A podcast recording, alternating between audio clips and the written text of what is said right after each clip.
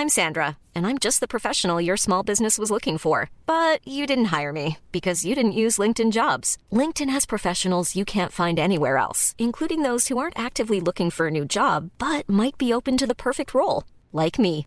In a given month, over 70% of LinkedIn users don't visit other leading job sites. So if you're not looking on LinkedIn, you'll miss out on great candidates like Sandra. Start hiring professionals like a professional. Post your free job on linkedin.com/people today.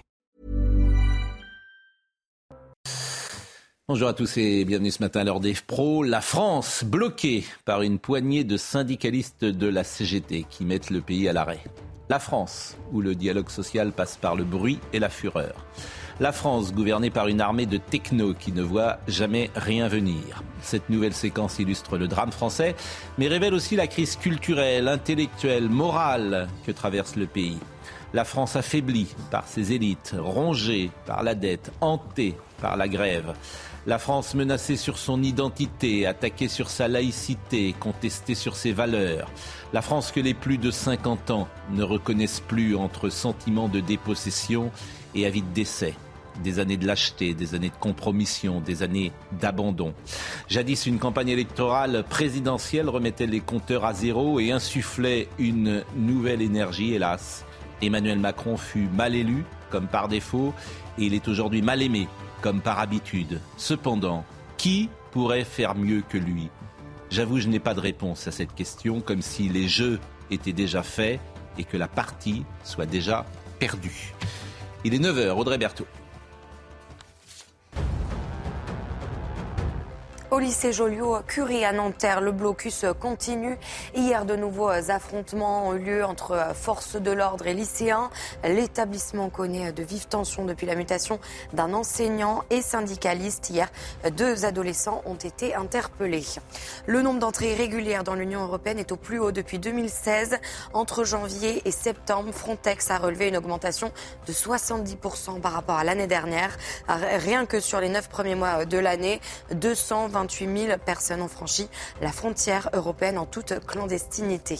Enfin, du football, Monaco s'est incliné contre le club turc. Une lourde défaite puisque les Monégasques ont perdu 4-0 au Medical Park Stadium. Un match marqué par le but de Malensar contre son camp. Bastien d'une seconde à l'autre, mais vous connaissez les problèmes de circulation qui existent dans Paris.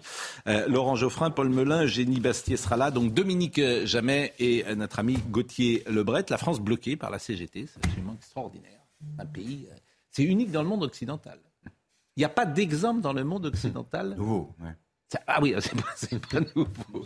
C'est votre premier mot. Mais il, il, y a tout dans ce premier mot. En fait, on pourrait, on pourrait arrêter l'émission là. Vous découvrez la Lune. Vous découvrez la Oui, Mais on pourrait, on arrêter l'émission là. Pourquoi? Parce que c'est fini. Donc, euh, bah, vous avez raison, Pascal. Oui, bah, il n'y a rien de nouveau. La CGT, oui, il n'y a rien de nouveau. C'est fini. Vous avez tout été. On rentre. On part en week-end. C'est fini. tout. On peut, on peut développer. Mais mais c'est. Mais c'est, Développer on cette peut- idée. Alors, Parce qu'on peut quand même dire ce qui s'est passé hier. alors écoutez, euh, donnez-nous les infos. Puisque. Total Energy euh, a donné euh, son aval pour 7% d'augmentation des salaires, Oui. la CGT voulait 10% et une prime de 3 à 6 000 euros. C'est le principe d'une négociation. Oui. Vous venez avec votre demande et après vous essayez de couper la poire en deux. Non, la CGT est complètement inflexible et elle parle même de mascarade. Elle voulait 10%. Elle a 7%, une prime de 3 à 6 000 euros et elle parle de mascarade. Des gens qui gagnent 3 ou 4 000 euros par mois. Je vous assure, ce pays. Je connais ce- qui gagne plus, oui. Mais le courage des hommes politiques, il est où, cher Laurent? Là, c'est là. Mais attendez, Bon, vous, va oubliez, vous oubliez quand Oui. même de dire une chose, c'est qu'il y a une inflation quand même. Il y a une inflation. Il y a une inflation Et- pour et tous les depuis Français. le début de l'année, pour, pour tous les il y a Français, une mais chacun inflation se bat dans, sa, dans son entreprise. Il y a- une inflation. inflation. euh, mais il y a une inflation pour tous les Français. Alors écoutez, monsieur oui, Alexis. Pour tous les Français, mais s'il si, s'il y en a certains qui... Mais vous trouvez ça bien ou pas?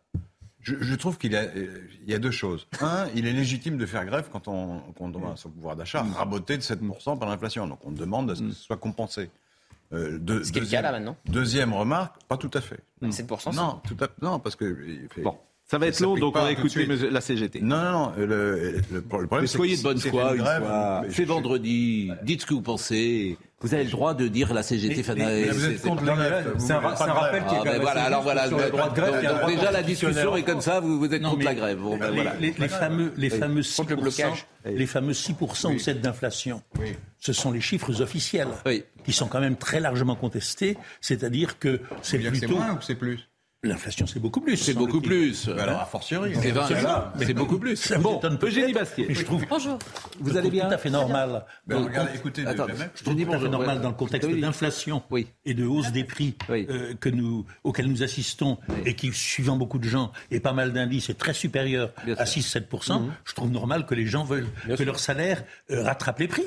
Oui. Ah, je suis- mais vous avez le pouvoir d'achat, baisse, vous avez parfaitement raison. Mais pourquoi bloquer quand il y a un résultat des négociations Allez, je salue Eugénie Quand Bastier. on accorde 7%. Ah oui, voilà, il va toujours plus. oui, Quand on accorde faire- 7%, quand l'inflation est de 12%, euh, on ne se Non, oui, on pas. peut pas Et- présenter les choses comme ça. Il va finir, euh, il va finir à la CGT, Dominique Jamais. Euh, Il n'est pas interdit mais non, mais- différer de Geoffrey sur pas mal de problèmes Oui. et d'avoir, comment dirais-je, une fibre sociale, Mais je- si vous me permettez. le, gaullisme social. une fibre antisociale. Eh, oui. Antisocial, tu perds ton sang-froid. Attendez, Trust Vous me parlez à moi, Trust J'étais dans les, dans, dans les meetings. Vous avez été dans une manifestation Ah, donc, ah, oui, En personne? Oui, je suis allé dans une manifestation. J'en ai fait qu'une euh, depuis ma... C'était laquelle? C'est pour la droite. Non, la manif de l'école libre en 95. Privé, vous voulez dire. C'est la seule. privée. École libre. L'école libre. C'est la seule fois où j'ai manifesté de ma. L'école de la République n'est pas libre. Bon, euh, bonjour Eugénie Bastier, vous allez bien? Rien. Euh, je voudrais. En 86, j'avais pas manifesté euh, dans la loi de Vaca. J'étais étudiant pourtant. Alexis Antonioli. Arrêtez. On me l'a fait celle-là déjà. Alexia Antonioli est le représentant de la CGT. Écoutez-le parce que c'est voilà cette séquence, elle illustre ce qu'est la France. Euh, On a assisté globalement à une mascarade. On, a une direction qui nous a convoqués à 20h et finalement on se rend compte que c'était surtout un coup de com pour, euh, aujourd'hui euh, et expliquer à l'opinion publique et au gouvernement qu'ils font des efforts. Nous, ce qu'on constate aujourd'hui, c'est que sur le contenu, clairement, le compte est pas. Aujourd'hui, on voit que la direction nous, dirige vers un scénario à la Exxon où on pense fortement qu'on a, des, organisations syndicales qui, qui n'appelaient pas à la grève, qui vont être signataires de cet accord en espérant finalement mettre fin au mouvement. Ces syndicats-là qui viendraient signer euh, finalement une, une, euh, un, un- un accord au rabais euh, ça ne changera rien à la mobilisation, ça ne changera rien à l'état d'esprit et à la détermination des grévistes. Il y a quand même un problème avec la CGT dans ce pays. Et personne ne le lit comme ça. La CGT Bah, savait probablement dès le Personne départ ne le lit comme ça. qu'elle dit Bon. ils, sont, ils sont venus avec quelques idées préconçues Oui. et une stratégie, ça naturellement, c'est Oui. classique, c'est la CGT. En plus, c'est- c'est Eux, ils pensaient, ils pensaient Oui, mais ce que je veux vous dire, c'est que- la CGT qui est là. Qui- que, je veux dire, que les, le dialogue social, effectivement, qu'on fonctionne mal en France, que les patrons parfois ne voient pas toujours ce qui se passe, etc., et qu'il faille aller au conflit pour se faire augmenter, tout ça, on l'a dit, on le redit, etc. Mais Sudrail et la CGT, c'est un vrai problème. Bien sûr. Parce que si on faisait le nombre de fois où Sudrail se met en grève, comme je le dis, juste avant euh, les vacances, depuis euh, cinq ans, juste avant les vacances, Sudrail en grève. Bien donc, sûr. Sud- bon, donc il y a un souci. Moi, je le dis. euh, je mais, mais j'entendais à l'instant, en venant chez vous, Hmm. que M. Pouyanné Oui. euh, s'est augmenté lui-même de 52% l'an Oui. dernier. Et oui, mais il s'était conteste- baissé avant, par Comment exemple. Il s'était baissé son salaire avant. Oui, non, mais- non, mais c'est vrai, c'est mais que je veux pas, mais je veux pas, dé- je veux pas dé- défendre M. Pouyanné. 50 000 euros par mois. lui. quand, on se- quand on, s'augmente, Il gagne à peu près 50 000 euros par mois. Oui. Mais non, il gagne pas 50 000 Non, il euros gagne, par mois. il gagne, Combien il 400 gagne il Mais il gagne 400. beaucoup plus que ça. Il gagne plus. 6 millions d'euros par an. Il gagne- il gagne gagne- 500 000 euros, mais 50 000 euros par an, c'est un smicard euh, pour un PDG Non, de. euh, 500 000. Il gagne, il gagne 400 fois le SMIC. Mais, mais pour un PDG du CAC 40, 50 000 euros par mois, c'est le SMIC, cher ami. Non, pas du tout. Bah, il, ga- mais bien il mais gagne il personne 6 qui paye millions d'euros 50 par an, ce qui Mais- fait mais 500 quand 000 on s- euros par mois. mais quand on Non, mais c'est trop. Ah bah oui, mais d'accord, mais bon, vous savez même mais- pas les chiffres. Donc, je veux dire. je veux dire- Il y a un zéro. Et, vous trouviez que déjà 50 000 c'était beaucoup. Donc, corrigez pour dire le même Pascal, si je Comment. Vous me corrigez pour dire le même chiffre mais non, vous avez dit 50 000 euros par 50 000 mois. euros par mois, bah, ça fait combien? Mais non, Oui, mais Pascal vous dit 500 Mais en 000. fait, c'est 500 000 Mais enfin, vous êtes. euh, il gagne 6 millions. Euh, non, mais. convenez, J'ai sous-estimé. Ah, bah, je vais pas vous donner les cordons de la bourse. Et alors, eh, deuxième intervention brillante, vous illustrez ce que je pense des gens de. Vous êtes, les chiffres, vous, per- vous êtes perdus. Pas Je du comprends, tout. je comprends que vos amis. Euh, euh, Pas du tout, parce que c'est- euh, beaucoup d'argent. C'est est beaucoup d'argent qui est pas très justifié. Ah bah oui, vous dites c'est beaucoup d'argent. C'est tout ce que vous avez à dire. Donc les, les finances, je les vérité. donne pas. Hein. Vérité. Ça n'enlève pas la pertinence. Ça n'enlève pas la pertinence. Ça n'enlève rien à l'argument, ça le renforce. Quand on s'augmente, quand on s'augmente, raison. quand on, quand on s'augmente d'un seul coup, Oui. de 52%, Oui. Qu'on dit à ses interlocuteurs que les 6% ou les 7% qu'ils, les, les 10% qu'ils demandent c'est trop, on est quand même un peu gonflé. Et je, pense que vous traduisez ce que beaucoup de gens pensent aussi Je le dans ce crois. dossier depuis le départ. C'est- Est-ce que je peux donner un petit mot sur ce Bon. sujet-là des, des- Et on va des- écouter la des CFDT après. On a quand même face à nous un capitalisme qui est dérégulé par rapport même à l'essence du capitalisme. Henry Ford lui-même, le père fondateur du capitalisme, avait mis en place une théorie selon laquelle un patron devait gagner 40 fois plus que ses salariés au maximum. Il a encadré, c'était un rapport de 1 à 40. Aujourd'hui, c'est 1 à 400 pour le patron de Total. Donc si vous voulez, même le capitalisme lui-même dans son essence et les racines de l'économie de marché sont dérégulées aujourd'hui. On peut comprendre j'ai- que dans un contexte de la table. ça, les C'est gens CGT, en fait. Et je suis d'accord avec Laurent C'est un piquet de grève C'est un Pour une piquet de fois. grève qui. Pour une fois, je suis majoritaire. C'est La première Voilà. fois. Première fois 3 contre 1. de ma vie. Nous vantons en permanence ici le gaullisme social, Ah. la participation. Pour, Il y en a un pour- total de vous Voilà, devriez pour- comprendre les ouvriers. Le capitalisme non seulement je les comprends, mais j'allais dire je viens de la. On peut aussi comprendre les Français alors qui vous êtes d'accord avec nous, parce Donc, je le comprends. Bon, euh, Geoffrey euh, Caillon, c'est le représentant de la CFDT. Écoutez-le, parce qu'il faut savoir lire entre les lignes. Bien évidemment, c'est le représentant de la CFDT, syndicat majoritaire, Opposé à cette grève. à Total. Et, euh, Syndicat historiquement réformiste. oui. Majoritaire avec la CGC. Mais pourquoi vous dites majoritaire avec la CFDT Non, ils sont majoritaires tout seuls, la CFDT. Ils sont majoritaires. Pas 50%. Ouais. Comment? Pas 50%. Euh, C'est un Je détail. pense que c'est une Non, majorité. parce que sur les Ils chiffres. sont majoritaires. euh, Ils sont devant la CGT. Ils sont Oui, en majorité. majoritaires. Avec la CGC. Mais c'est vrai qu'ils sont Allez, plus. non. Moi, je sais que le samedi et le dimanche, je dors. Je dors, mais 24 heures sur 24. autres. Non, mais je corrige vos chiffres. Bah, bah, vous- Oui, vous- c'est c'est pas celle qui corrige les vôtres. hein. C'est sûr, voilà, si vous me permettez. Faites attention, hein. Faites attention. Bon, la CFDT, écoutons. La direction propose une augmentation de 7%. Et euh, sur la prime qui avait été annoncée par voie de communiqué de presse, propose dans l'accord soumis à signature une prime euh, en fait qui va varier de 3 000 à 6 000 euros. L'équipe de négociation CFDT donne un avis favorable aux mesures qui sont sur la table. Pourquoi? Parce qu'elles sont d'un niveau qui est supérieur légèrement à l'accord qui a été validé chez ExxonMobil très récemment et qui a été signé par la CFDT. Et on estime que le compromis euh, est trouvé. On réécoutera plus longuement peut-être tout à l'heure euh, Monsieur Caillon de la CFDT, mais on voit bien qu'il n'est pas sur la même position que la CGT. Marine Sabourin est, euh, euh, si vous voulez, dans Paris. Et ah, Marine, vous êtes en voiture. Bonjour. Bonjour Marine. Vous êtes où Bonjour Pascal, oui nous sommes. Alors on a ici les Moulineaux et on cherche désespérément une station-service, mais pour l'instant euh, rien du tout. Vous voyez là on s'est mis sur le bas-côté parce qu'on espère que cette euh, station-service euh, soit réapprovisionnée bientôt, mais bon ça semble très compliqué. On a fait le tour de Paris toute la matinée et impossible, à part à Aubervilliers et à Saint-Cloud par nos équipes de CNews ce matin. Et donc on a échangé avec plusieurs personnes hein, qui nous disaient que c'était très compliqué cette situation parce qu'ils n'avaient euh, pas de, pas de, ils étaient à sec hein, complètement, qu'ils n'allaient pas pouvoir euh, travailler euh, aujourd'hui. Donc nous, on a fait le tour, on a pu être faire le plein et bien à Aubervilliers, mais pour, pour les personnes que nous avons rencontrées, c'est très compliqué. hein. On a échangé avec le gérant de cette station-service qui nous disait eh bien que ça allait être très compliqué. Il ne savait pas quand est-ce qu'il allait être réapprovisionné. Et donc depuis ce matin, il y a plusieurs taxis qui restent ici pour, euh, euh, voir si cette station va avoir du carburant euh, bientôt. On a échangé tout à l'heure avec un, avec un chauffeur d'enfants handicapés qui nous expliquait qu'il n'allait pas pouvoir récupérer les enfants aujourd'hui puisque sa voiture était complètement à sec, donc une situation compliquée. Et nous, euh, on cherche encore une station-service pour faire le plein et, pouvoir euh, rentrer à la rédaction.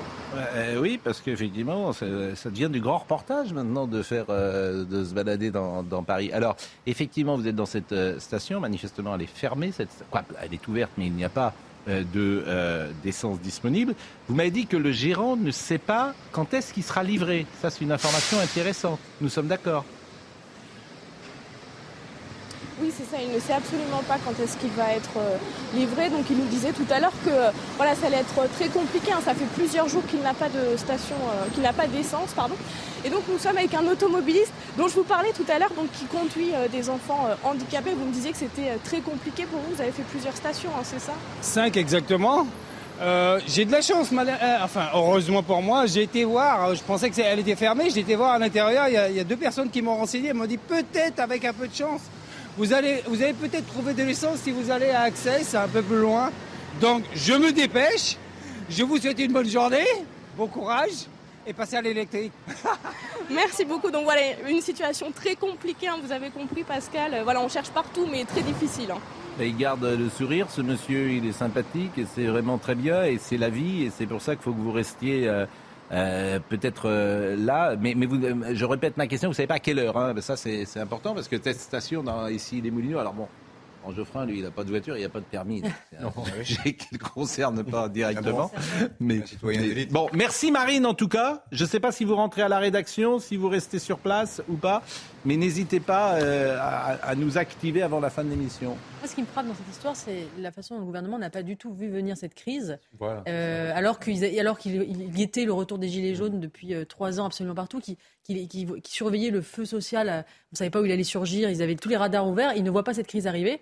Et euh, peut-être parce qu'en effet, euh, pas beaucoup de gens font le plein eux-mêmes euh, dans le gouvernement euh, et utilisent la voiture. Et c'est vrai que ça montre aussi le décalage entre, et on est les premiers, moi je n'utilise pas de voiture tous les jours, euh, dans les grandes métropoles, on n'utilise plus la voiture.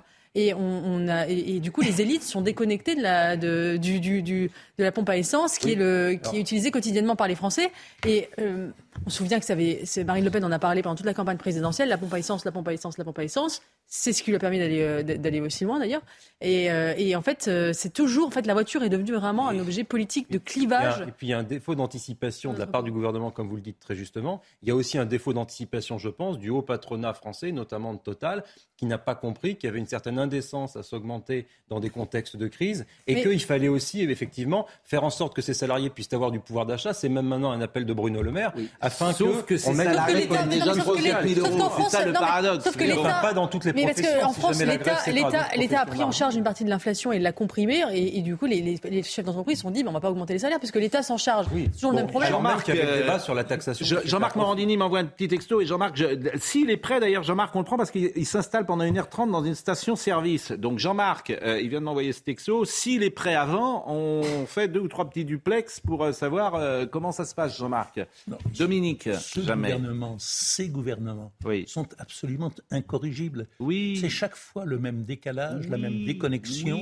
Oui, ça s'appelle des technos. Pendant toute une semaine, ils vous disent mais c'est pas grave, c'est marginal. Oui. Après ça, disent oui, il y a 10% de stations-service où ça manque un peu, puis 15%, puis 20%, puis tout d'un coup, ils se réveillent. Oui. Et je vous disais, excusez-moi de me citer moi-même, mais je vous disais avant-hier, si, non mais je vous disais avant-hier Hmm. que le gouvernement, bien qu'il prétende que c'est une affaire entre entrepreneurs privés et syndicats, il aurait pu quand même euh, alerter Mais- et, et faire pression un peu plus tôt sur M. Mais Plianet. évidemment. Ils font pression depuis tout à fait. plusieurs jours, mais, Mais- ça marche pas. mais- mais-. Non, il a fait pression en dernière minute, Bruno. Le Maire. Exactement. Tout oui, ce que vous dites est, est juste. Alors écoutez un deuxième passage peut-être de la CFDT, Oui. Monsieur Caillon. On cherche l'apaisement et on aimerait trouver une porte de sortie. Malheureusement, euh, la CGT n'est pas restée euh, jusqu'au bout de cette négociation et elle s'expliquera des raisons pour lesquelles elle a quitté la négociation. C'est pas à nous de l'exprimer. En tout cas, les trois autres organisations syndicales représentatives au périmètre, euh, la CFDT, la CFE-CGC et la CAT, sont restées jusqu'au bout de cette négociation. Un, accord va être soumis à signature jusqu'à demain matin, jusqu'à tout à l'heure, excusez-moi l'heure, hein, jusqu'à midi. Euh, donc on doit se positionner euh, signataire ou non signataire d'ici midi. Euh, à, à la sortie de cette négociation et avec la mesure des enjeux pour la CFDT, on est bien conscient qu'on est dans une situation où il va falloir tenir compte de ce qui se passe à l'extérieur de Total Energy, notamment le contexte pour les Français, de pénurie de carburant, de difficultés et de salariés qui n'ont pas les mêmes niveaux de rémunération que chez Total Energy malgré tout. Ça n'enlève en rien le droit des salariés de de Total Energy de réclamer des hausses de salaire et la couverture de l'inflation et d'avoir des mesures. Et ce qu'on peut vous dire à cette heure-là, c'est que l'équipe de négociation CFDT donne un avis favorable aux mesures qui sont sur la table. Mathilde Panot et la France Insoumise tentent de récupérer le bébé, si j'ose dire. Mais je ne suis pas sûr que ce soit une bonne stratégie, parce que les gens décodent tout. Je ne suis même pas sûr que les gens de la CGT et euh, ceux qui sont en, euh, en difficulté financière adhèrent à ça, parce que la ficelle est quand même grosse. Ça, c'est Écoutez Mathilde Panot. Quand vous regardez les problèmes de pénurie dans le pays, les pénuries de carburant, je le dis, c'est la faute du gouvernement parce qu'ils ont refusé l'augmentation des salaires, notamment en juillet.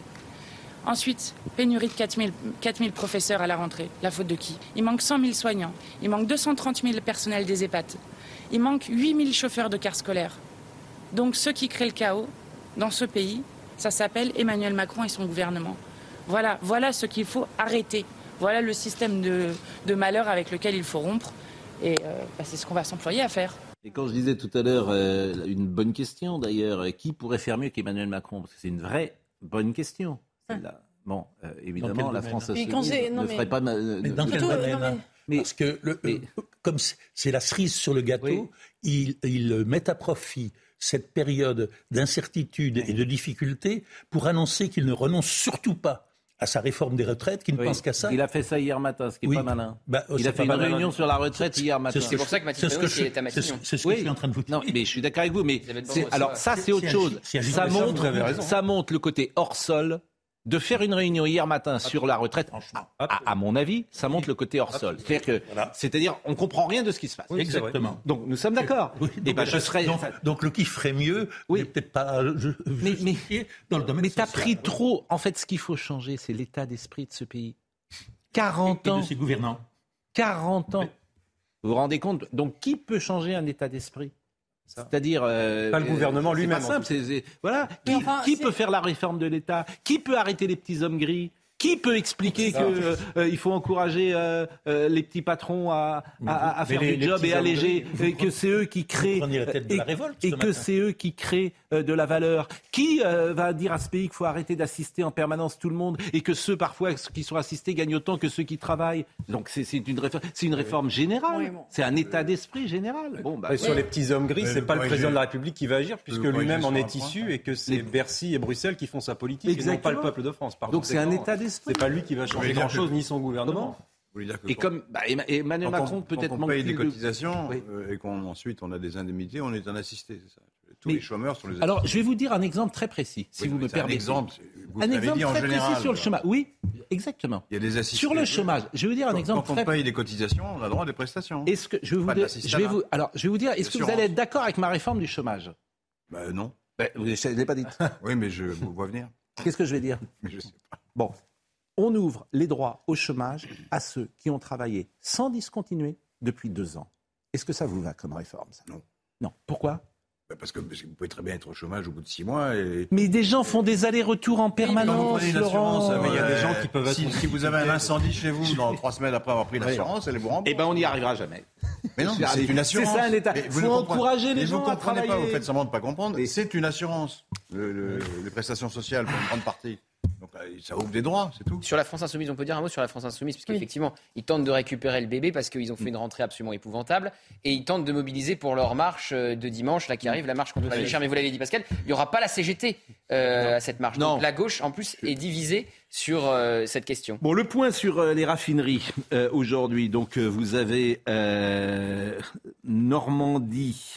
Euh, bon, les Flandres, euh, Donge, Fézin, visiblement, c'est fermé. Et vous avez Fos-sur-Mer. Alors, Fos-sur-Mer, c'est rouvert, en tout cas. Oui, c'est SO. Mais vous avez vu que ce matin, Total a reconduit, enfin Total, non pas Total, euh, la CGT a reconduit sur tous les sites de Total Énergie sa grève.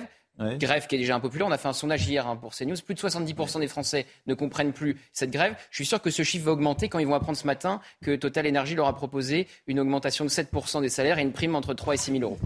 Oui, Je suis toute façon, certain il y a- qu'il y a de moins en moins de Français qui vont comprendre cette grève. Le mythe, c'est le mythe euh, toujours sans cesse ressorti de la, de grève générale, de la convergence des luttes. Ça n'a jamais fonctionné. Euh, la, la France insoumise a raté les gilets jaunes. Euh, ils n'ont pas vu, ils n'ont pas su saisir ce moment assez historique Bon. de révolte des Français. Et depuis, ils essaient de le recréer en permanence. À mon Après, avis. dire que la grève générale n'a jamais marché, c'est relatif. Quand vous regardez ce qui s'est passé en Non, depuis, 1936. depuis les gilets jaunes. Non, Ah, Ah, je parle les gilets jaunes. euh, Je vous ai de un changement de paradigme dans les mobilisations sociales. Quand même un vous allez mouiller, vous allez, vous allez vous mouiller exceptionnellement. C'est je sais que c'est difficile pour C'est vous. vrai que je, je, Mais non, vous mouillez, je suis dans le, vous. confort, le conformisme. Et vous êtes, général. vous c'est sinueux. Est-ce que vous reprenez le travail si vous êtes militant euh, Moi, je Si suis vous êtes. sur la- mais je- J'ai pas terminé, j'ai même pas terminé ma phrase. Allez-y, terminez. Vous êtes à Total Énergie. Vous entendez les propositions de Total Énergie. Vous étiez gréviste. Est-ce que vous reprenez le travail? Ça, c'est une question simple. Oui ou non? Probablement oui, parce que je suis plutôt Un de, jaune. de la, de la tendance CFDT, moi, oui. D'accord. Je pense que la Non, grève, mais juste- je pense que la grève était justifiée, contrairement à vous, et, mais qu'à partir du moment où il y a un compromis euh, non, mais honorable, on n'est pas euh, contre la grève. Alors vous n'êtes pas complètement de la ligne de la CFDT, puisque la ligne de la CFDT, c'était de dire que la grève n'était pas justifiée Non, mais- au départ. Allez, La on va faire une La pause, la pause, la pause. La pause et on va 7%. recevoir un homme que j'aime beaucoup, que nous aimons beaucoup parce qu'il a une forme, il incarne une forme de bon sens populaire. Souvent, il nous envoie des petits textos et euh, je le cite souvent. C'est Daniel Guichard. Et pourquoi il est intéressant de l'écouter? Parce qu'il ah oui, vous souriez. C'est très bien. je Parce que contrairement à vous, content. lui, il sort du 6e arrondissement. Il est au contact des gens. Il est au contact de la France. Il Mais vous, vous êtes dans quel arrondissement euh, euh, Affranchissez-moi. Mais je ne suis Vous- pas loin vous vivez vous. à la Courneuve Mais non. Ah, mais vous avez citez parfait- les 4000, vous mais vous, mais vous avez pas, parfaitement vous- raison. Vous êtes au SMIC. euh, Vous avez parfaitement vous- raison. Vous effectivement. très dure, vous. hein. Vous avez parfaitement raison. C'est pas terrible comme argument, mais vous avez raison. La pause et Daniel Guichard. Daniel Guichard arrive. Il est 9h30, Audrey Berthaud.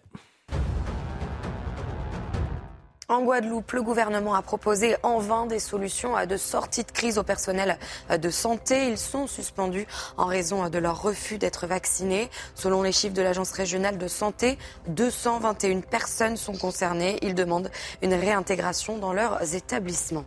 Aux États-Unis, la commission d'enquête parlementaire qui enquête sur le rôle de Donald Trump dans l'assaut contre le Capitole de janvier 2021 a annoncé qu'elle allait citer l'ancien président à comparaître.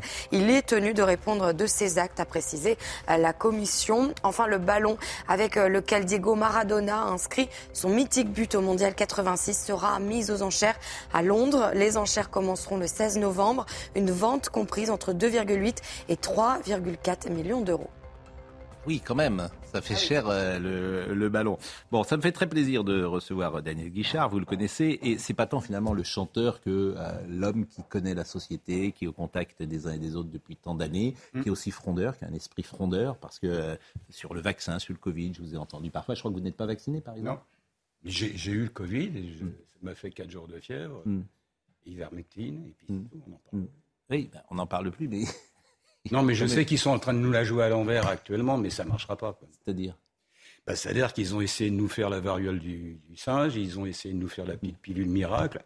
Là, il va y avoir la douzième piqûre. Mais je- Oui, mais il, c'est qui il Il y a presque c'est-à-dire qu'il y a des gens- de, de- dans ce il, Non, non, une non, sorte de complotisme. Mais Il, il, c'est comme le soviet ils ont essayé. Pascal, c'est comme le soviet suprême, c'est tout le monde et personne. C'est-à-dire que chaque fois que vous allez citer un nom, on va se retrouver. Mais la variole du singe, ça existe, enfin. J'ai pas dit le contraire, Ah, si, mais ils ont essayé de nous la vendre pour que tout le monde se fasse vacciner. Mais non, pas la variole du singe. Mais bien sûr que Mais bien sûr que on va pas se disputer, Pascal. Bon, en tout cas, ça c'est dommage parce que c'est le principe de l'émission. Mais je sais bien, je vois très bien le, le numéro de duettiste que vous avez. Bon, moi, bon, je connais. moi, ça me fait Ça, C'est plaisir une, que bonne- vous... c'est une bonne manière de terminer. On va pas se disputer, c'est-à-dire j'ai raison, vous avez tort, mais taisez-vous.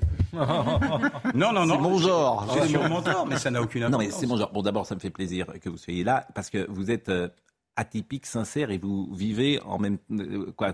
euh, vous, vous, vous faites ce que vous dites et vous dites ce que vous faites, ce qui n'est pas si fréquent euh, chez les uns et les Je autres. un peu cohérent. Voilà. C'est bon. Par exemple, vous êtes à Paris en ce moment. Vous allez commencer une tournée. Vous vivez dans Oui. un camping-car. Oui, mais je fais la promotion en ce moment de la tournée qui commence le 8 janvier au Ouais. Rex et qui va se balader sur toute la. France pendant 42 Mais dates. oui. quand, là, vous êtes dans le camping d'Auteuil, je Oui, crois. oui, dans un truc qui fait euh, 10 mètres de long. Alors, évidemment, c'est un 7,5. camping-car particulier. C'est votre alors Oui, que vous avez toujours en tournée, donc vous mettez jamais les pieds dans un hôtel. Non, en tournée, non. Hmm. Non, parce que c'est, j'en ai vendu pendant 50 ans et j'essaie d'éviter. Et ce qui m'intéressait aussi, avant de continuer sur euh, la grève, bien sûr, et sur le climat français, c'est Mais on la vit quand même, la grève. Je me permets une parenthèse. Par exemple, on a, euh, j'ai deux spectacles samedi et dimanche. Il y a des tas de gens qui nous envoient des messages. On peut pas venir, on n'a pas de carburant. euh, Mm. Et ils veulent pas nous rembourser. Et pas tant Mm. de fin. c'est entendu. Mais quel regard vous portez précisément, vous, qui êtes un chanteur populaire, qui avez un public populaire et qui a devant lui des gens qui ne sont euh, pas toujours euh, dans des conditions financières euh, favorables compliqué. C'est compliqué parce que on va arriver droit de grève indiscutable. Les négociations, elles sont souvent très souvent justifiées. Et il y a des moments, il faut aussi ouvrir l'esprit aux autres. Euh, il y avait un peu la réflexion que je me faisais sur ce qui se passait avec le carburant. C'est pas une activité comme les autres. C'est un peu comme les infirmières qui font euh, du goutte à goutte pour réalimenter ou réhydrater quelqu'un. Si les infirmières se mettaient en grève en disant non. La réhydratation, on la fait plus.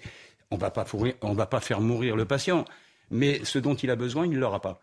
C'est un peu ça l'esprit. Donc ça demande un peu de délicatesse dans les relations.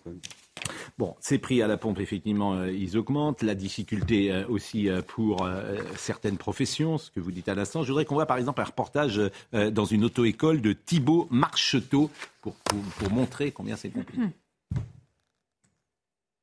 Depuis plusieurs jours, les appels comme celui-ci s'enchaînent. Je me permettais de te contacter par rapport à ton cours prévu demain. Malheureusement, comme tu sais, avec les problèmes de carburant, on va être contraint de voir le reporter, euh, jaune. D'accord?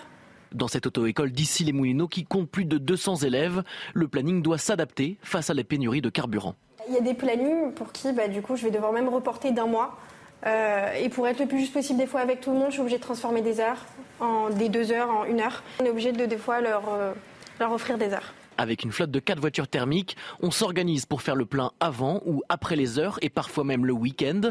Alors une fois les élèves au volant, on fait tout pour limiter au maximum la consommation d'essence. On essaie de tendre plus vers euh, l'éco-conduit, donc on essaie de passer la vitesse supérieure pour moins tirer sur le moteur, si vous préférez, pour moins consommer, moins polluer. On le faisait déjà en amont, mais on accentue beaucoup plus bah, durant cette période, parce que c'est vrai que c'est difficile actuellement de trouver du carburant. Dans cette entreprise, plus de 50 heures ont été supprimées cette semaine. Et si certains cours ont pu être maintenus, c'est notamment grâce aux quatre véhicules électriques dont dispose cette auto-école.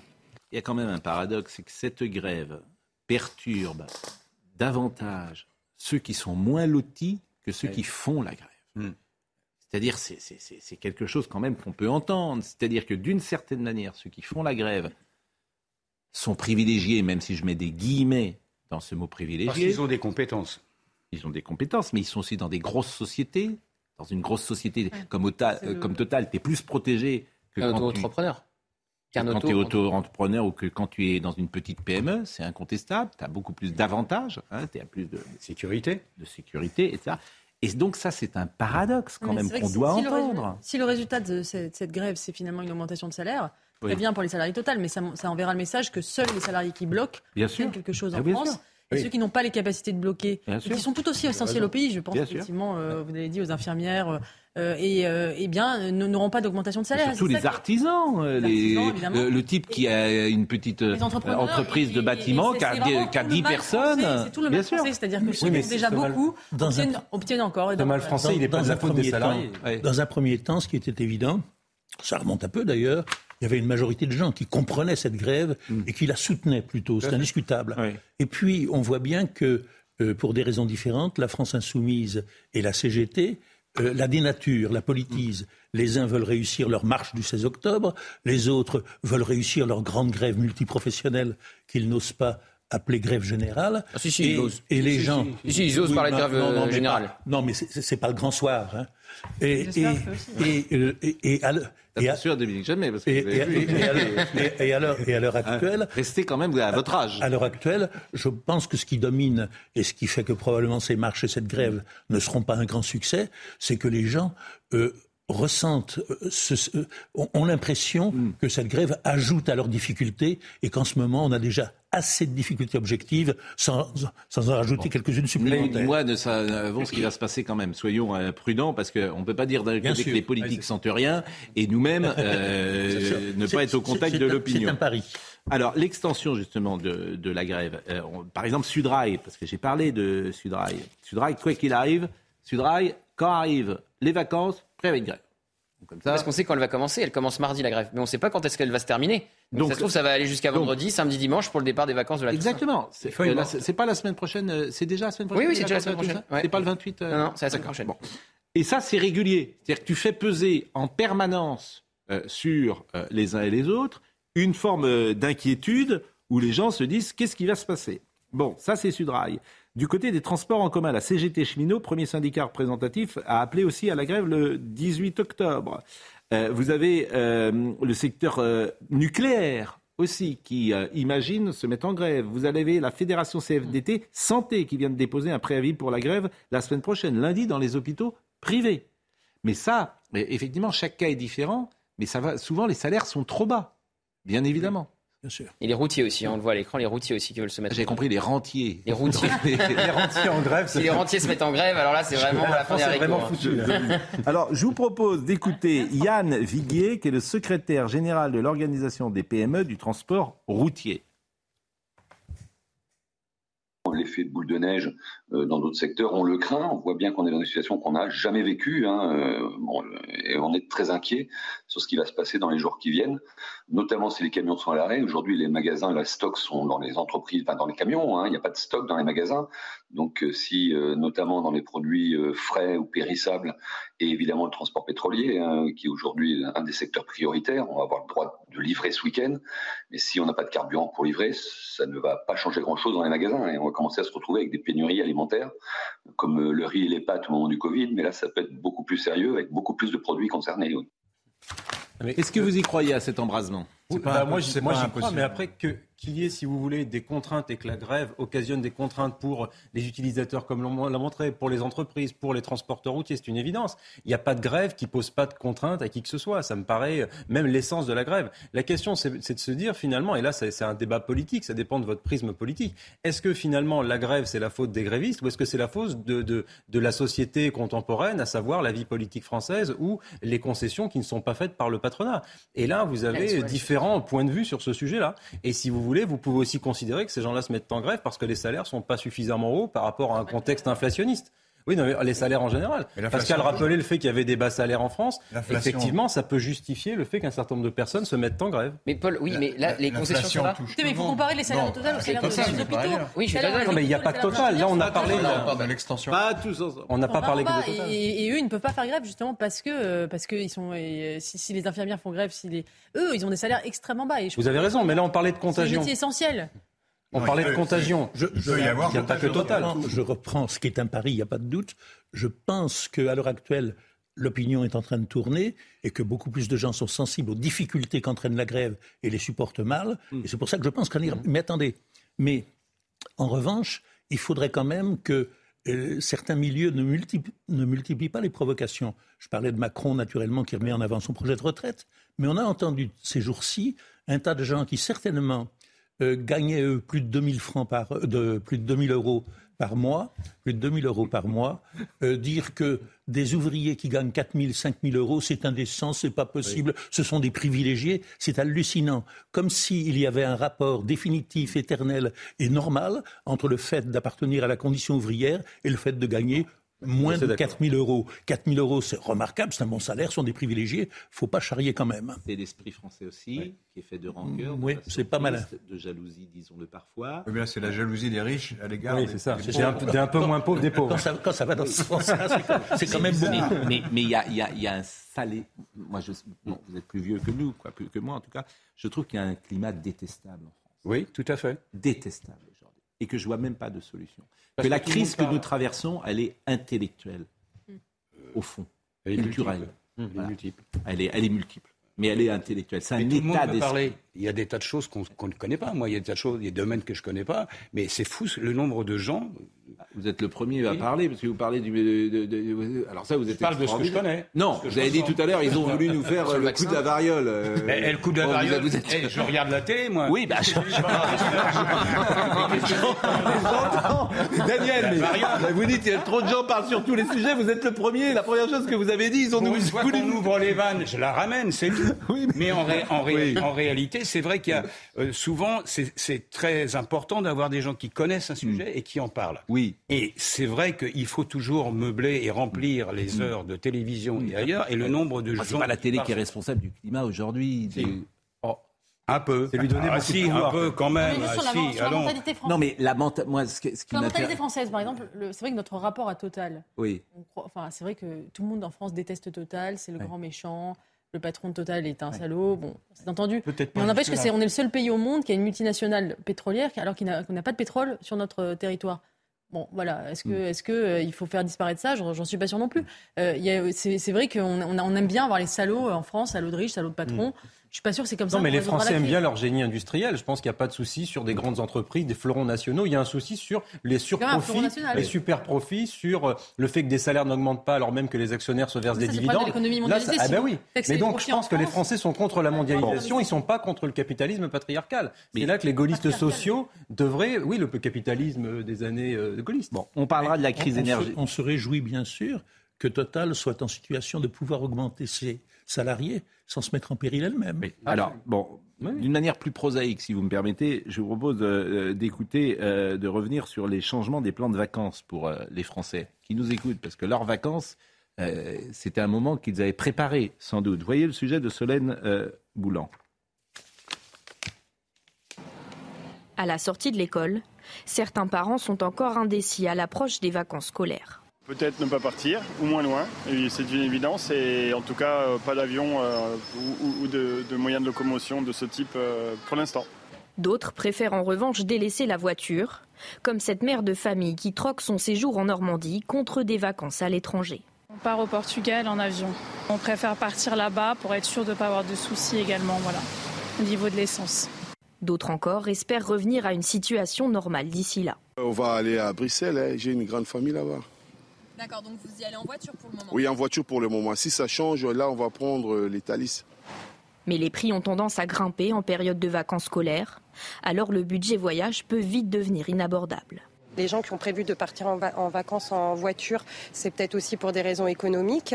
Et là, je pense qu'on sort du contexte des transports en commun. On parle de prendre l'avion ou de prendre le train. Euh, quand on est une famille, euh, je sais pas moi, de 5 personnes, c'est plus le même budget qu'en voiture. Alors avec ou sans carburant, une chose est sûre, certains ont déjà hâte de ranger leur sac à dos. Écoutez quelques Français, quelques Parisiens face à la grève. Euh, Il y a des personnes qui sont vulnérables plus que d'autres, et cette grève va faire que creuser ces inégalités. La situation, déjà, au niveau international, est préoccupante pour la France et les conséquences économiques que l'on subit déjà sont déjà assez compliquées pour, pour nous. Ils restent sur leur petit statu quo de, de bons petits syndicalistes pour faire grève et profiter de leurs petits privilèges en se basant sur une pseudo-révolution. Je trouve ça inadmissible de faire payer les autres. Surtout que je suis auto-entrepreneur, donc quand on parle de ce type de grève, je ne peux pas l'entendre. Bon, voilà ce qu'on pouvait dire euh, sur euh, cette euh, séquence. On a parlé tout à l'heure de l'assurance chômage. Je précise que l'assurance chômage, ça vous avait échappé, mais ça n'existe plus. C'est Emmanuel Macron euh, l'a supprimé, l'assurance. On cotise et on- ça vous ouvre des droits. Ben non, justement, Euh, c'est pas aussi clair que ça. Avant, c'était précisément une assurance. Il a modifié le système et il y a beaucoup de gens d'ailleurs qui s'en émeuvent. Par exemple, je vais vous prendre un cadre, un, un- un- un cas très concret. Les cadres qui gagnent bien leur vie ne sont plus considérés comme les autres et ils sont moins bien traités. C'est-à-dire que eux, au bout de, j'ai terminé. C'est une assurance collective, c'est décidé au niveau collectif, c'est pas une assurance privée. On peut pas terminer. On pas peut une pas- assurance on peut- Mais non, on mais je, peut. je vous, je vous corrige tout de suite, c'est pas- une assurance privée, vous avez raison. Non mais, je, mais vous trouvez normal, par exemple, qu'un cadre qui cotise comme un ouvrier, il n'est pas, il, il cotise en fonction, bien évidemment, de son salaire. Eh bien, pour celui qui a gagne 1005 ou 2000 euros, il gagnera, euh, son assurance sera à 60% de son dernier salaire. Et le cadre, on considère, pour des raisons X ou Y, qu'au bout de six mois, on va baisser Hmm. de l'ordre de 50%. Donc il a cotisé, il a cotisé, il s'est assuré, et au bout de six mois, on lui a dit Eh ben, mon pote, tu n'auras pas comme les autres. Alors évidemment, comme ça concerne les hauts revenus, mais je vous rappelle qu'on était... les gens ne sont pas dans la rue. On était parti de l'assistanat. Vous disiez c'est l'assistanat. La preuve Bah, que non. mais- Preuve que non, parce que vous-même vous dites c'est pas normal qu'on on, on nous paye pas les prestations. Donc, euh, voilà, je, je fais que C'est c'est. un je état d'esprit peut-être qu'il faudrait modifier dans ce pays. Peut-être.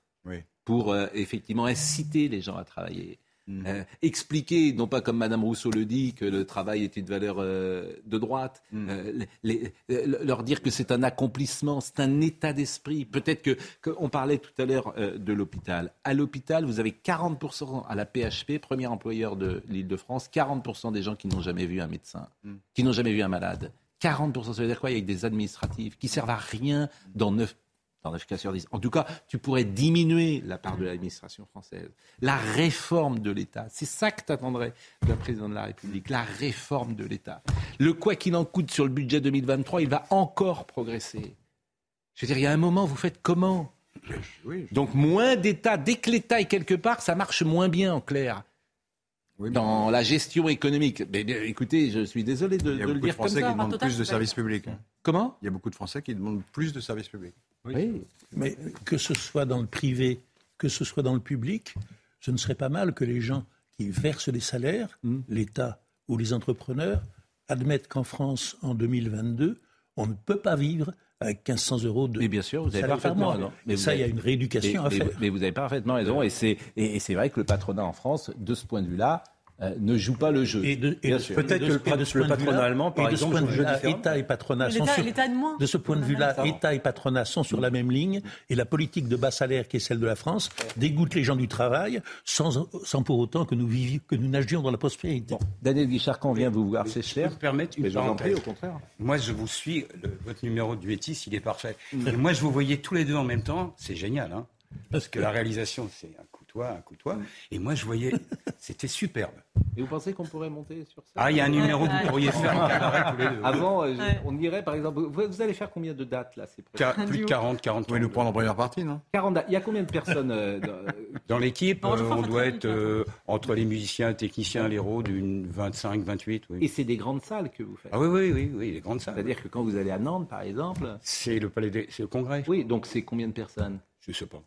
Ah, Des fois, c'est entre 1200, 1500, 2000. oui. Donc ce qui est tout à fait extraordinaire, c'est que votre succès, euh, depuis euh, combien de temps? 50 ans? Ça va faire un peu plus de 50. Oui. Bon, il ne faiblit pas.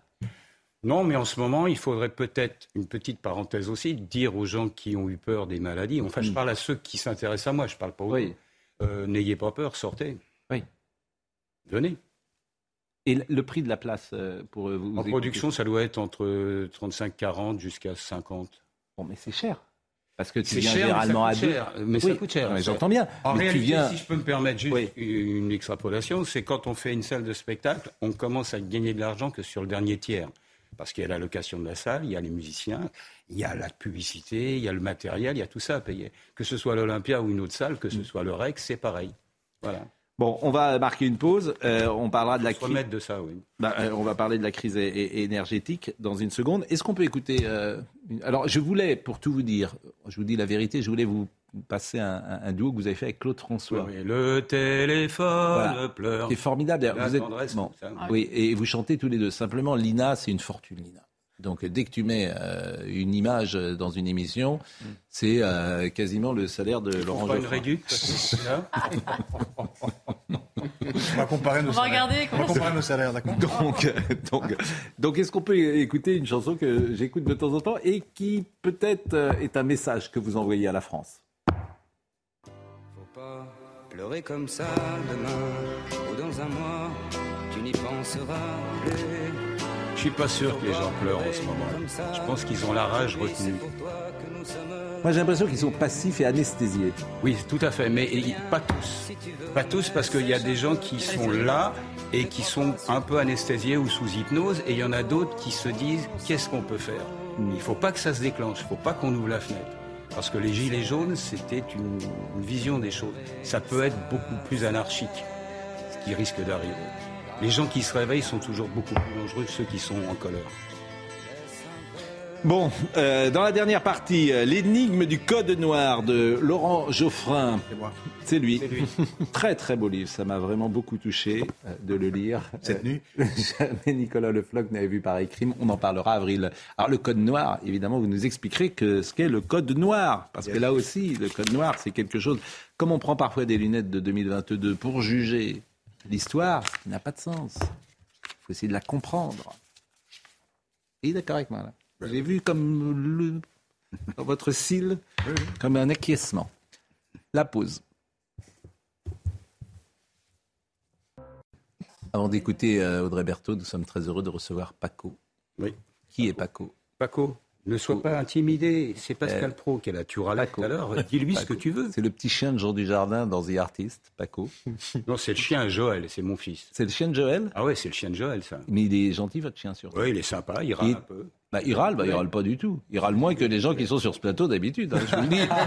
C'est l'invité le plus sage que nous ayons eu depuis que l'émission, depuis que l'émission, depuis que l'émission existe. Mais il était en loge. Il était en loge tout à l'heure, il voulait intervenir, il s'est dit, je vais peut-être donner euh, mon avis sur les choses. Tu veux du poulet? Oui. Moi, je, je peux, je peux saluer mon, mon chien à moi, Gypsy. Bien sûr. alors. Il s'appelle Gypsy. Gypsy. C'est pas vraiment Ah. le mien, mais bon. Le il- gypsy, le gypsy, oui. C'est un, chien de, de, de, de, de- de mon amoureuse. Il regarde aussi souvent la Ah. télévision. C'est est- quelle race? C'est un bâtard, euh, c'est un chien, euh, une. Non, mais intéressant. envie d'en un savoir chien. C'est un chien que Catherine que Catherine a appris jours à la SPA. Oui, mais ce Elle est allée les à la SPA. les bâtards. Eh ben exactement. Et Audrey C'est Berthaud. pas un euh, chien de race alors Non, Mais, mais vous le promenez tous les jours bah, je le promène pas tout. pas. Oui, quoi. Je, quand je le promène, euh, quand je peux, bien sûr. Euh, Audrey Berthaud, le rappel des titres. Total Energy visé par une plainte pour complicité de crimes de guerre en Ukraine. Le groupe est accusé d'avoir continué à exploiter un gisement euh, en Russie. Le géant français de l'énergie a dénoncé des accusations outrancières, diffamatoires et infondées. En Australie, des centaines de maisons ont été euh, inondées. Des milliers d'habitants sont appelés à évacuer euh, leur domicile. L'État de Victoria, le deuxième plus peuplé d'Australie, est frappé par une brusque montée des eaux aujourd'hui. Et du handball, Nicolas Karabatic a reçu en hommage pour ses 20 ans de carrière. Euh, L'équipe de France jouait hier contre la Lettonie. C'était en ouverture de la campagne de qualification à l'Euro 2024. Ils ont remporté le match 35 à 18. Les Bleus affronteront l'Italie dimanche.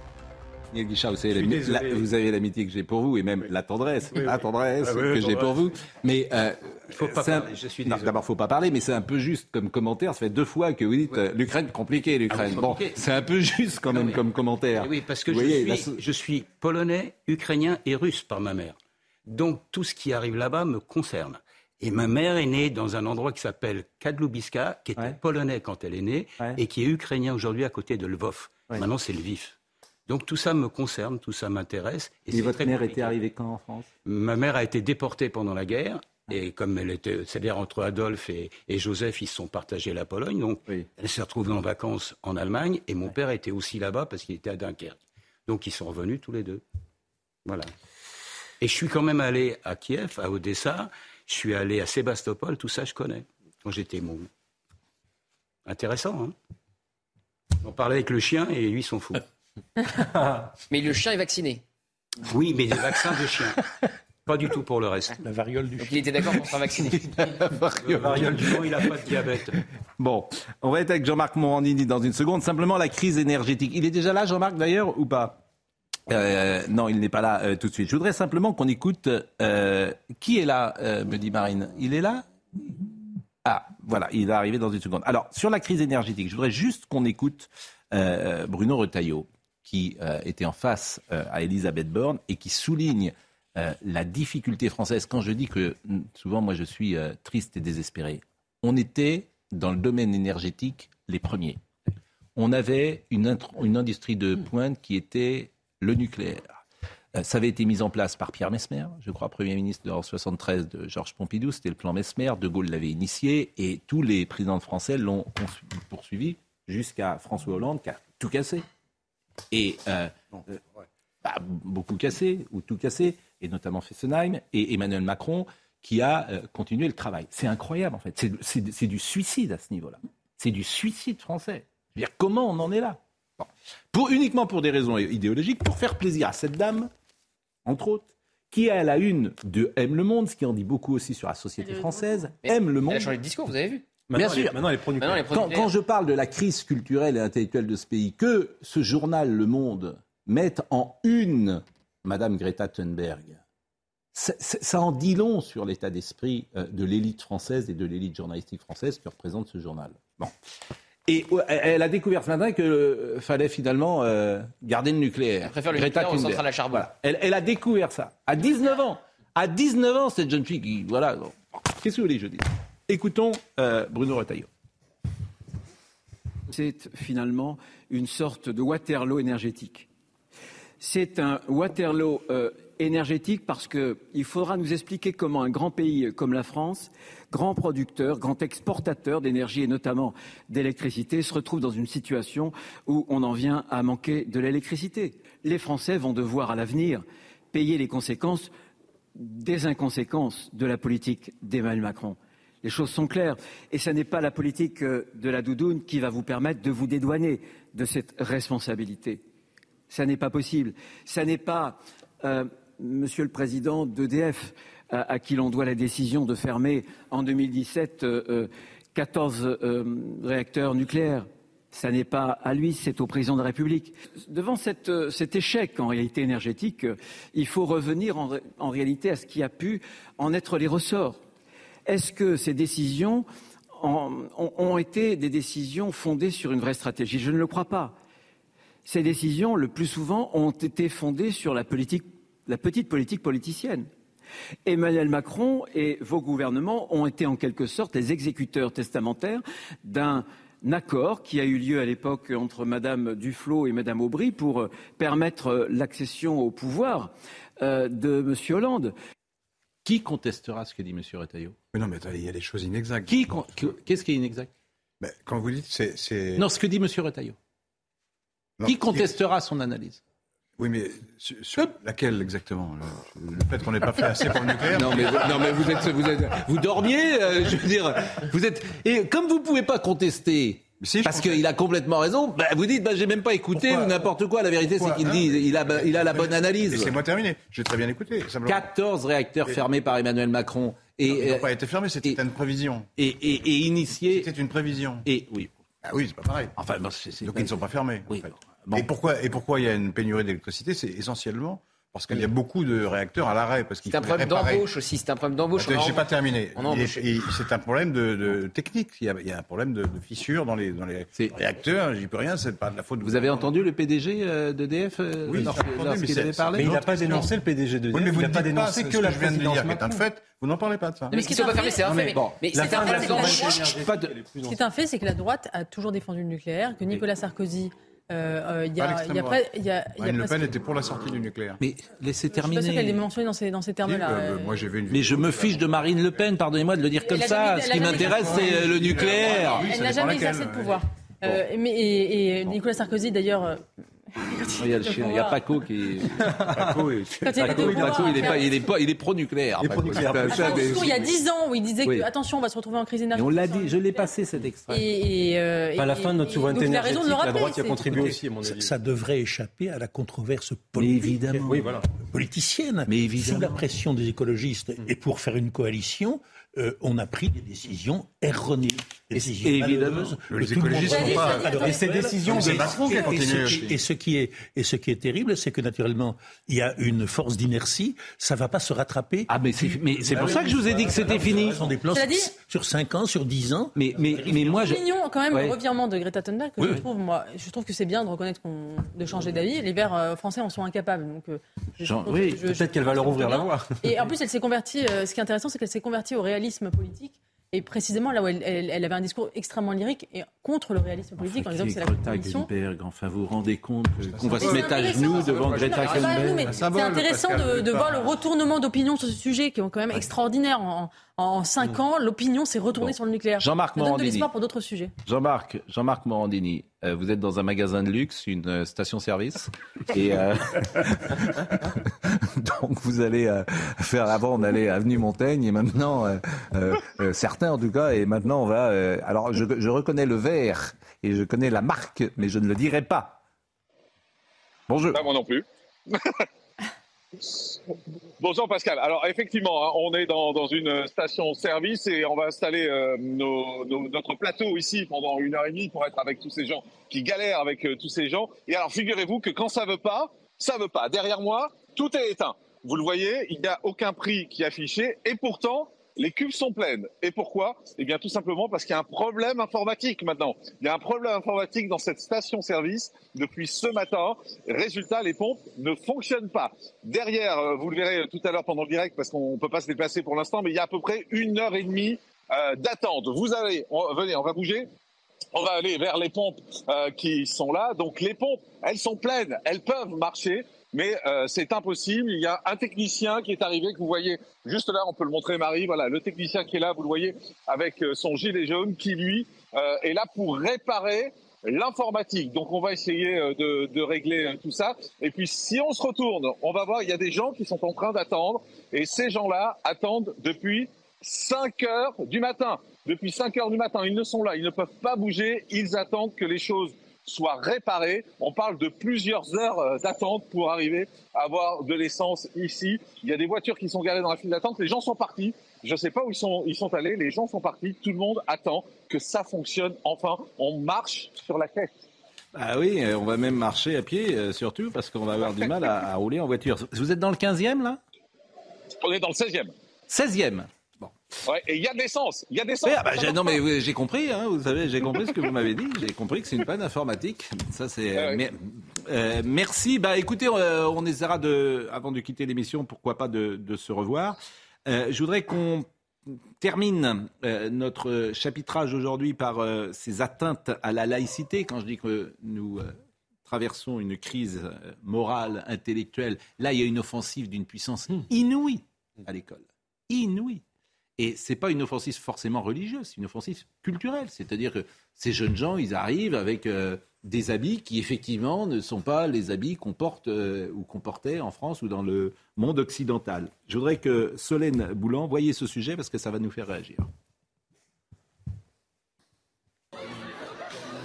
Au milieu de ces lycéens, des gaz lacrymogènes et des grenades de désencerclement lancées par les forces de l'ordre. Après l'attroupement de jeunes aux abords du lycée Joliot-Curie à Nanterre, elles tentent de disperser la foule. Certains individus répliquent avec des projectiles et des mortiers d'artifice. Des poubelles sont incendiées. La question qu'on se pose, c'est pourquoi une nouvelle fois euh, mes collègues sont pris euh, pour cible avec utilisation euh, de tirs de mortier, de jets de mobilier urbain, de jets de projectiles de tout type. En cause, plusieurs revendications de la part des lycéens qui protestent contre la mutation d'un de leurs professeurs de maths et la réduction du temps d'aide aux devoirs. Autre point de tension, l'autorisation ou non au sein de l'établissement du port de l'abaya, une robe aux manches longues destinée aux femmes musulmanes. À la suite de ces affrontements, trois jeunes parmi les 14 interpellés mardi ont été convoqués devant le tribunal pour enfants. Ils seront jugés le 1er décembre prochain de répondre de leurs actes, donc des faits euh, de- d'attroupement euh, armé sur la voie publique, hein, de violence euh, sur euh, personnes dépositaires de, de l'autorité publique, donc euh, des faits, des faits relativement euh, graves. Selon la préfecture des Hauts-de-Seine, une élue et un policier ont été blessés par les projectiles.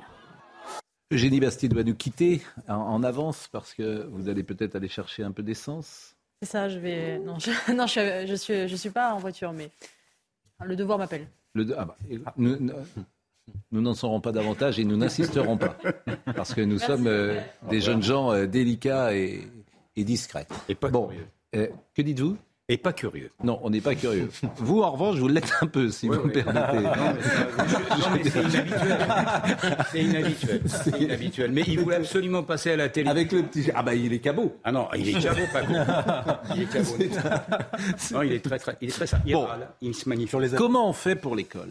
Sérieusement, est-ce qu'il y a encore une solution pour l'école? Je vous assure, où est-ce que être, tout... euh, Moi, je pense qu'il y en On a. doit être intraitable avec ces, avec ces gens-là. D'accord. Non, et puis on, on peut être. Est-ce que c'est mais- l'école? Est-ce que c'est l'école? Parce que je ne crois pas que ce soit. Dominique va se mettre là. Dominique, vous allez vous mettre là. C'est de la politique, c'est de, de l'incitation à bouger, à faire ce qu'il ne faut pas faire. Ça n'est plus de l'école. C'est difficile pour Oui, mais qu'est-ce qu'on fait? Non, et puis d'abord, ce qu'il faut faire, je pense. C'est des euh, mouvements arrêter- très forts, très C'est puissants. c'est des a- mouvements, c'est des mouvements qui rejoignent ce que vous disiez, Pascal, sur la crise morale que nous traversons. C'est-à-dire que c'est quelque chose qui s'est ancré, je pense, dans plusieurs décennies déjà, où on a eu mis en place, à mon avis, deux facteurs qui contribuent à ces atteintes à la laïcité. Le premier, c'est une immigration de masse qui n'a pas été assimilée, qui n'a pas été suffisamment intégrée. Oui, mais qu'est-ce et qu'on le fait deuxième, c'est le déclin culturel et civilisationnel qui est le nôtre, qui laisse prospérer Mais- un islam politique et Mais revendicatif. j'entends tout ça et j'en ai. Et je Moi, je voudrais. Qu'est-ce qu'on fait Mais il suffit d'agir sur ces deux facteurs. Mais comment Mais Plus d'immigration des- telle qu'on l'a connue, plus d'immigration telle qu'on l'a connue. Mais ces enfants, élément. ils ont 15 ans, ils sont là. Et deuxième élément, pour ceux qui sont là, mais ils sont, ils sont Ils globalement sont issus là, ils d'immigration. sont, ils sont Ils sont déconnectés. globalement issus de l'immigration. Ils Et donc ensuite, c'est une À reconquête ceux qui viennent avec des abayas, ils sont issus de l'immigration. Bien sûr. Bien sûr, mais qu'est-ce donc, qu'on fait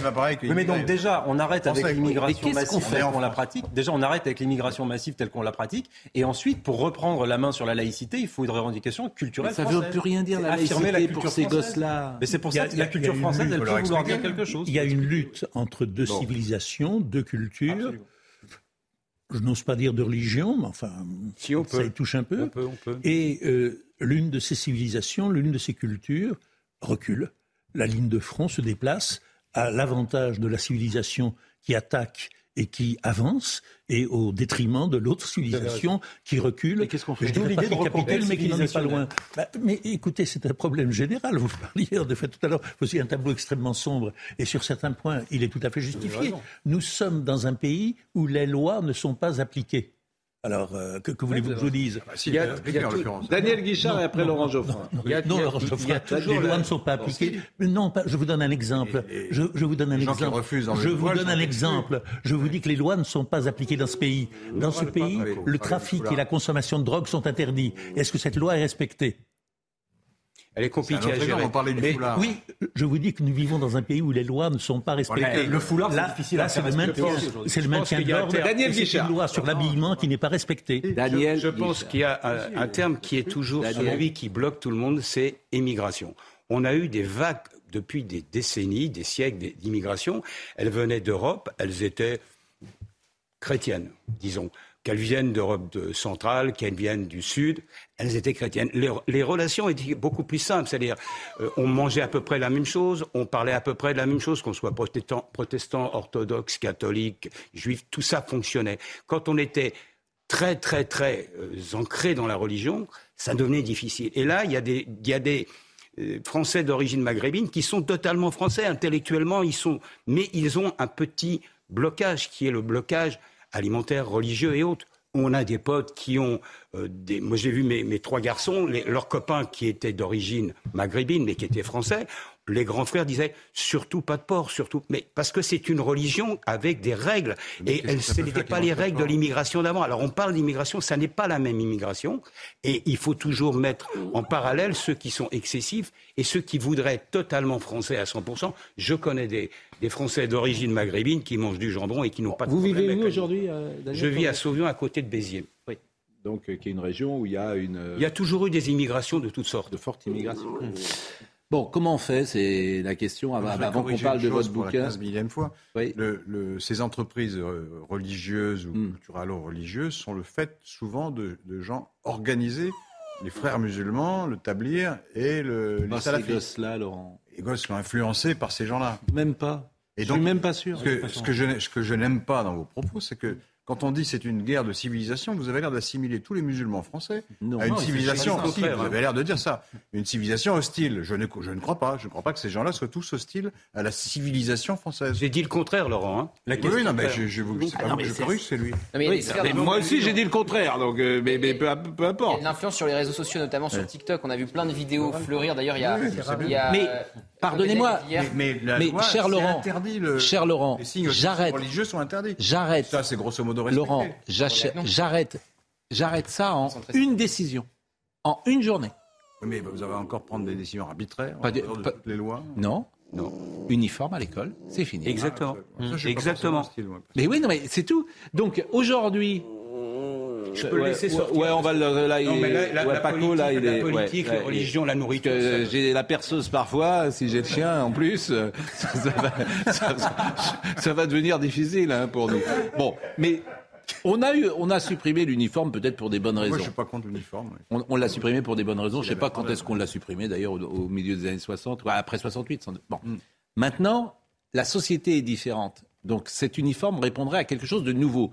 Ça, ce serait intéressant. Moi, j'attends de M. Papendiaï de dire uniforme à l'école. On va attendre longtemps. Mais oui. Parce qu'il avait dit qu'il fallait des chiffres, Parce que- maintenant il a des chiffres. Voilà. Il voulait pas prendre uniforme à position l'école. Alors uniforme, je sais pas si c'est une blouse, On etc. l'accusait dans Bon. le déni, c'est pas vrai. Mais non, mais ça serait. Il voulait pas bon, prendre uniforme. Bon. Et là maintenant il dit faut, on va voir les allocations familiales Remarquez ça. qu'il n'est plus dans le déni, contrairement à ce qu'on bah, ah non, il est plus dans le déni. Il non. refusait de s'exprimer clairement. Mais Il a dit qu'il donnerait les chiffres, il les a donnés. D'ailleurs, écoutez, parce qu'il y a des professeurs qui sont menacés. On a écouté hier ce professeur qui a été, on célèbre, si j'ose dire, les deux ans de la mort de Samuel. Pep- Paty. Et on peut avoir évidemment une pensée pour lui, pour ce qui s'est Mm. passé, pour, son, pour sa famille, bien évidemment. Et écoutez Pape Ndiaye, parce qu'il y a beaucoup de professeurs, et notamment parfois des professeurs juifs, Mm. qui sont aujourd'hui menacés dans la société française. Écoutez ce qu'a dit M. Ndiaye. Nous agissons, nous agissons d'abord euh, par euh, la protection fonctionnelle, mais aussi par la protection policière en lien avec euh, la préfecture euh, concernée, que ce soit dans l'Essonne ou bien euh, dans le Bas-Rhin. Nous sommes très réactifs sur ces questions. Il n'est pas question que les personnels de l'éducation nationale soient menacés d'une quelconque manière et que leur intégrité physique ou leur intégrité morale soit compromise. Et ben voilà une bonne déclaration. Espérons qu'elle sera suivie. Vous savez que vous avez un professeur sur deux qui s'autocensure Oui, Il y a tout aussi Ah, un mouvement. Non, c'est pas exactement ça. Si, si, c'est ça. Si, si, c'est ça. On sait tout ça et je voudrais qu'on parle du code noir. On a, on a Comment ça, pardon Je voudrais qu'on parle du code noir. On a deux bonnes nouvelles. Je me suis censuré On a deux bonnes nouvelles ce matin. 25% disent que c'est arrivé plusieurs l'école, hein, Et donc, il y a 50% de professeurs qui se.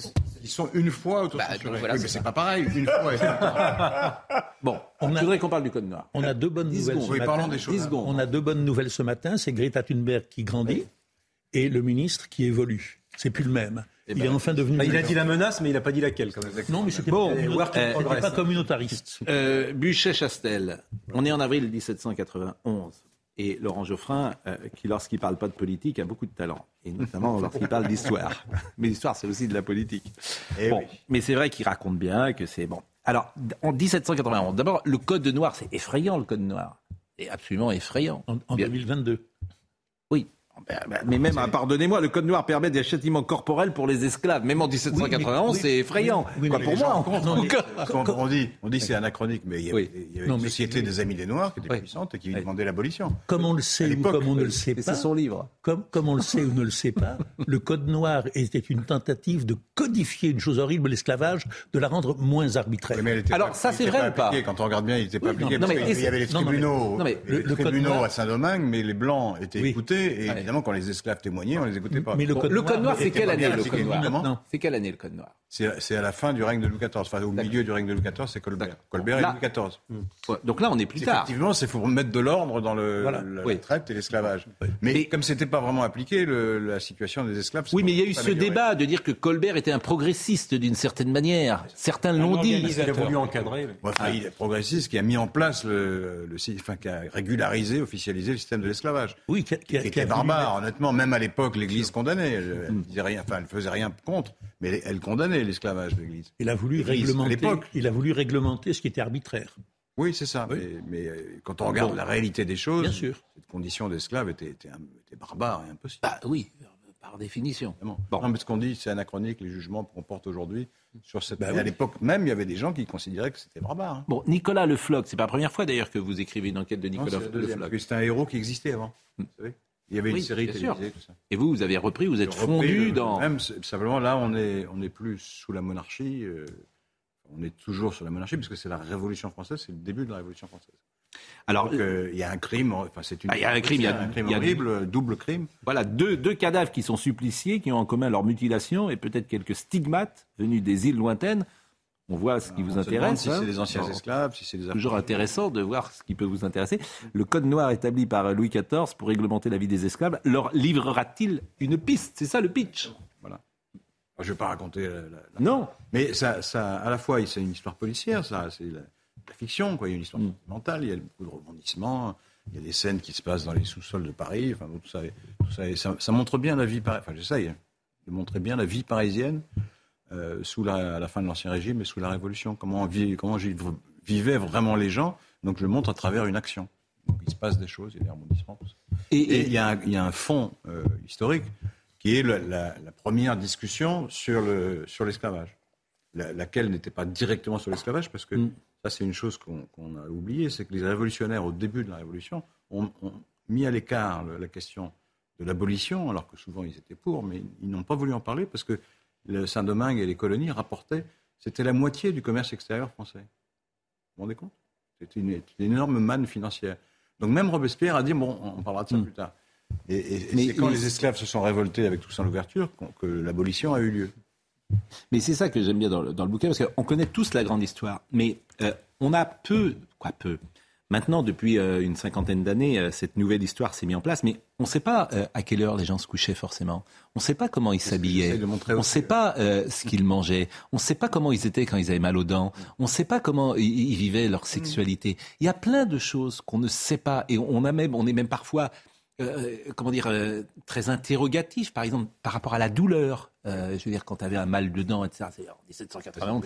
donc je pense que le, rapport à la douleur était évidemment pas le même. Donc, donc, et On venait d'abolir la torture. Oui. Pour faire, quand il y avait un suspect, oui. on n'était pas sûr qu'il soit coupable. On torturait pour, pour voir s'il était coupable ou pas. S'il avouait, il était coupable. c'est vrai. ça a existé jusqu'en 1788. Vous êtes sûr de ça? C'est Louis XVI qui l'a aboli. Juste avant la Révolution. Mais euh, euh, euh, bah, parce que un, des, personnages, c'est le bourreau. Oui. celui qui faisait la torture. Oui. Donc il y avait la question ordinaire et la question extraordinaire. oui, mais on ne torturait pas n'importe qui quand même. Fallait déjà que. Ah non, non, c'était les gens qui étaient pris dans une procédure judiciaire. Voilà. Souvent ils étaient coupables, d'accord. Mais parfois ils étaient innocents. Hmm. mais ils avouaient quand même. la torture les aidait peut-être à avouer. Exactement. Il y a des gens qui avouaient n'importe quoi. Mais, mais, justement, moi, ce qui m'intéresse euh, lorsque vous écrivez un livre comme ça, quels sont les témoignages que vous avez de la vie quotidienne quand je parlais. Il y a un livre formidable de Louis-Sébastien Mercier qui, qui, décrit, ces deux volumes hmm. très, très longs il décrit, veut la, vie parisienne réelle. il raconte sa vie et la vie des Parisiens. Mais les enfants donc vous avez mille détails, mille. Mais, mais dans, une famille euh, de pauvres, un enfant de 6 ans, il fait quoi? Il va pas à l'école. Euh, parfois, il va à l'école parce que l'Église organisait l'éducation. La charité faisait que parfois on prenait les enfants de pauvres. Mais souvent, il, non, il n'allait pas et il, commençait à travailler à 7 ans, 8 ans. C'est ça. Il fallait travailler. Et je trouve que cette histoire est passionnante. le pain faisait la moitié de la dépense d'un ménage ouvrier. Le seul pain. Les gens mangeaient du pain tous les jours, alors ils mettaient de la graisse ou ils mettaient de la soupe, mais ils mangeaient du pain tous les jours. Et c'était la moitié de leurs dépenses. La moitié. Donc quand le prix du pain montait, alors évidemment ça faisait une, émeute. C'est comme le prix de l'essence aujourd'hui, toute proportion gardée. Ah, vous voyez que vous pouvez dire des choses intéressantes et intelligentes. Oh, oh, si vous me laissez parler. Vous voyez Bon, écoutez l'émission de Philippe Labro. Et, et, je vais faire réagir évidemment Daniel Guichard parce que Philippe Labro, euh, et on présente chaque vendredi soir, chaque vendredi matin, parce qu'on est matin a priori, il recevra Elise Moon qui sort son premier roman, Compter jusqu'à toi, tout en poursuivant la tournée en spectacle Elise Moon et ses monstres. Et quand je vous parlais de la crise intellectuelle et morale que nous traversons, ce que va dire Elise Moon rejoint ça. C'est-à-dire qu'aujourd'hui, le second degré est pris pour du premier, et tu ne peux plus tout dire. Et moi, je suis vraiment agacé euh, par euh, cet état d'esprit. Écoutez Elise Moon chez Philippe Labron. Vous répondez en fait à l'éternelle question est-ce qu'on peut rire de tout? Bah ouais, oui, on peut rire de tout, mais pas, mais pas, pas partout, malheureusement. Ouais. Ça m'attriste de, de, dire ça. Mais euh, ici, là, sur ce plateau, je pourrais pas me permettre de faire une blague euh, un petit peu. Euh, enfin, j'en sais rien sur, sur, sur, quel sujet, mais ça pourrait être repris. alors que sur scène, c'est un élément. C'est un. Pardon. c'est un, un, lieu où on peut de liberté totale. Oui, puis ça fait partie d'un ensemble. Exactement. le plateau, ça serait complètement séparé et ça prendrait trop euh, d'importance. faire mon sketch de l'handicapé euh, sur les réseaux sociaux, ce serait mal pris. des crétins euh, pourraient prendre ça au premier degré. Ça, ça, me fait mal au cœur, mais oui, oui, franchement, il je, n'y a plus de nuances en fait. Il est toujours très intelligent, Elie Moon, et ce qu'il dit, c'est triste. Et il part... moi, je partage sa tristesse. En plus, je l'avais vu dans, en spectacle, et il chante très bien. Et il s'est fait fracasser avec un disque qui était super, et il chantait très bien. Parce qu'il était comique et pas chanteur. C'était l'esprit. Audrey Berthaud.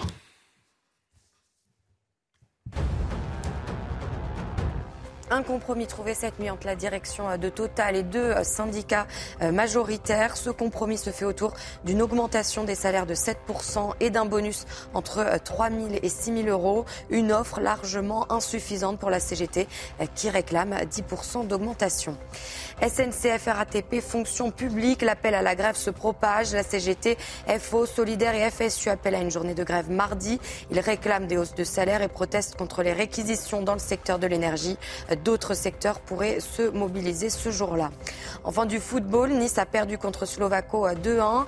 Les Aiglons peuvent continuer de croire en leur qualification de la Ligue Europa Conférence. Malgré cette défaite, les Niçois restent deuxième de leur poule avec 5 points a perdu euh, également. Vous serez le 8 janvier 2023 au Grand Rex de Paris, notamment. dimanche après-midi. Merci vraiment beaucoup, Daniel Guichard, d'être passé par notre euh, studio et vous êtes toujours le bienvenu. Je viens pas te parler d'amour. C'est pas mon truc, à moi. Super chanson. Euh, Brigitte, ne manquez pas demain le rendez-vous de Bonjour Docteur Millot. Est-ce que vous savez quel est le seul organe qui ne souffre pas Ah, ça c'est une vraie question. Est-ce que vous savez le seul organe, le cerveau? Bien joué. Ah Réponse avec Brigitte demain euh, à, 10h. Merci à Audrey Missiraka. Thomas Manval était au son. Merci à Rémi, Marine Lançon et Justine Carcerquera. Restez avec Jean-Marc Morandini qui prend l'antenne dans une seconde. À lundi.